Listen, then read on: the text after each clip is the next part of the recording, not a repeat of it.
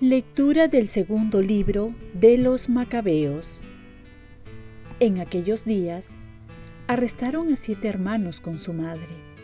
El rey los hizo azotar con látigos y nervios de buey para forzarlos a comer carne de cerdo prohibida por la ley, pero ninguno más admirable y digno de recuerdo que la madre, viendo morir a sus siete hijos en el espacio de un día lo soportó con entereza, esperando en el Señor, con noble actitud, uniendo un temple viril a la ternura femenina.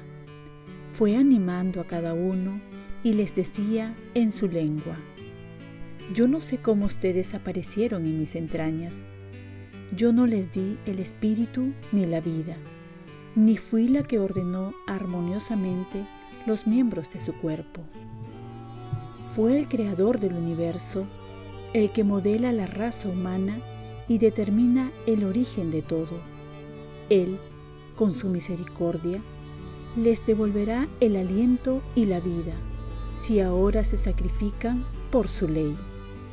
Antíoco creyó que la mujer lo despreciaba y sospechó que lo estaba insultando. Todavía quedaba el más pequeño, y el rey intentaba persuadirlo, no solo con palabras, sino que le juraba que si renegaba de sus tradiciones, lo haría rico y feliz, lo tendría por amigo y le daría algún cargo. Pero como el muchacho no hacía ningún caso, el rey llamó a la madre y le rogaba que aconsejase al chiquillo para su bien. Tanto le insistió que la madre accedió a persuadir al hijo. Se inclinó hacia él y riéndose del cruel tirano, habló así en su idioma. Hijo mío, ten piedad de mí, que te llevé nueve meses en el seno, te amamanté y crié tres años, y te he alimentado hasta que te has hecho un joven.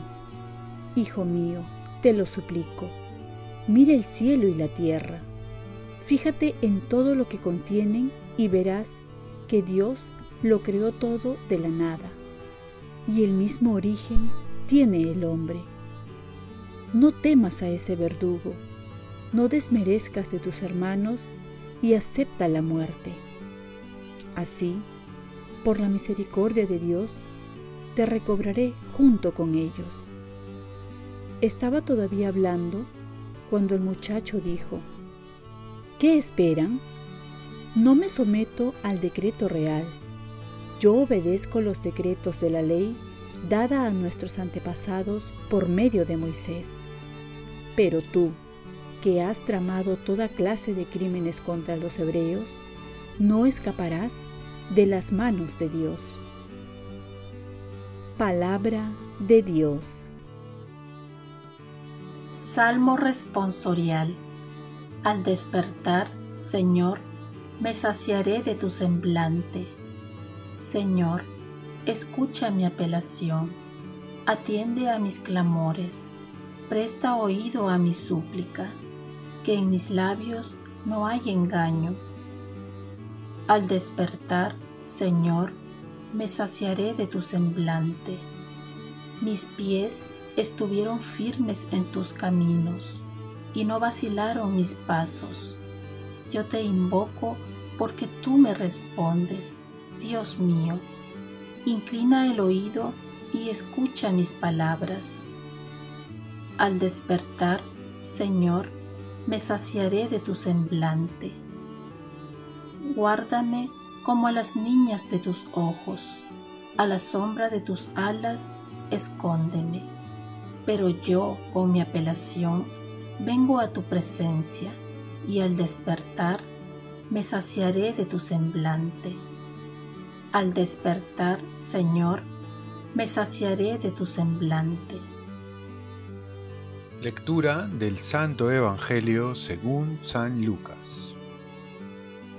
En aquel tiempo, Mientras la gente escuchaba a Jesús, les contó una parábola porque ya estaba cerca de Jerusalén y ellos pensaban que el reino de Dios iba a manifestarse de un momento a otro.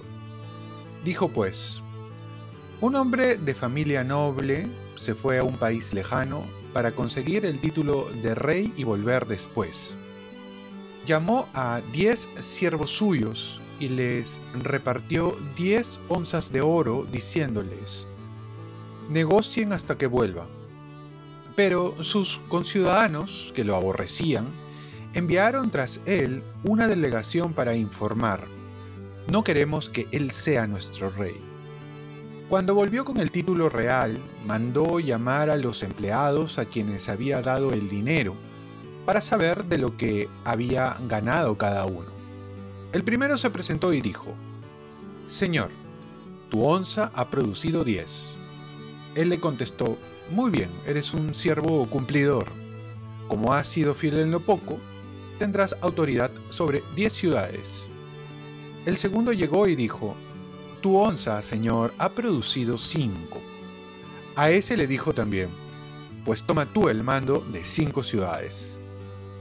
El otro llegó y dijo, Señor, aquí está tu onza. La he tenido guardada en el pañuelo Tenía miedo porque eres hombre exigente que reclamas lo que no prestas y cosechas lo que no siembras. Él le contestó, por tus propias palabras te condeno, siervo malo, con que sabías que soy exigente, que reclamo lo que no presto y cosecho lo que no siembro. Pues, ¿por qué no pusiste mi dinero en el banco? Al volver yo lo habría cobrado con intereses. Entonces dijo a los presentes, quítenle a este la onza y désenla al que tiene diez. Le replicaron, pero señor, si ya tiene diez. Y yo les digo, al que tiene se le dará, pero al que no tiene se le quitará hasta lo que tiene. Y a esos enemigos míos, que no me querían por rey, tráiganlos aquí y mátenlos en mi presencia. Dicho esto, Jesús caminaba delante de ellos subiendo a Jerusalén. Palabra del Señor. Paz y bien. Si yo amo tanto a una criatura mortal, ¿cómo no debería amar al Señor inmortal, dueño de mi alma? Santa Isabel de Hungría. Hoy el Evangelio nos habla de la parábola de los talentos y ante ello debemos preguntarnos qué talento hemos recibido. Generalmente se nos viene a la mente alguna cualidad individual como la música, escritura, deporte, enseñanza. Pero lo que se refiere a la parábola son los bienes del Señor, que se nos confía como es la fe, la esperanza, la caridad, el mismo Evangelio. Y esto sí lo hemos recibido y no podemos decir que no. Por otro lado se encuentra el siervo perezoso, que va a esconder dicho talento, pues indica que por temor no hace producir el talento recibido. Pues ahora veamos nosotros primero qué talento hemos recibido y segundo, cómo lo estamos haciendo producir. En este caso, cómo estamos compartiendo nuestra fe o solo la sacamos para ir a la iglesia y luego la escondemos. Estamos siendo creativos para expandir el Evangelio. Estamos compartiendo el amor de Dios y sus bendiciones con los más necesitados. Se puede hablar también aquí de los casos del pecado que casi nunca lo confesamos, que es el pecado de omisión, que consiste en que pudiendo hacer el bien, no lo hacemos. ¿Cuánto bien podríamos hacer si nuestros talentos, dones, los pusiéramos al servicio de los más necesitados y de la iglesia? Muchas veces nos olvidamos que nuestra fe no consiste en ver pecados que hemos hecho o no hemos hecho, sino que consiste en amar, esto es, en dar todo para Dios y para el prójimo. Y hoy celebramos a una princesa que comprendió que todo lo que tenía era para ponerlo al servicio de los más necesitados, de los más pobres, y no solo sus bienes, sino también su persona.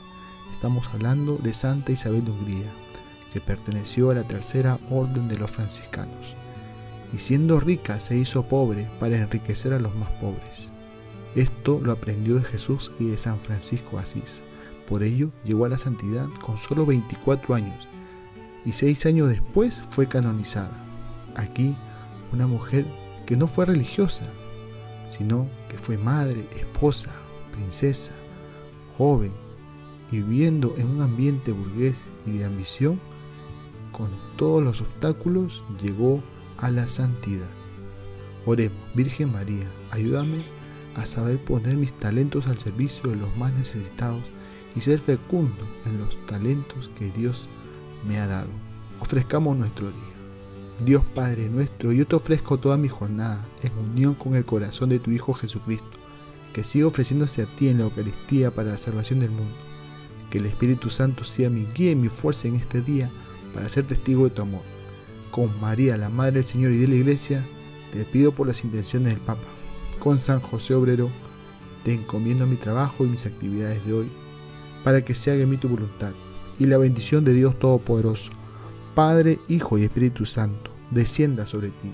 Cuenta con mis oraciones, yo cuento con las tuyas y que tengas un santo día acompañado de Santa Isabel de Hungría.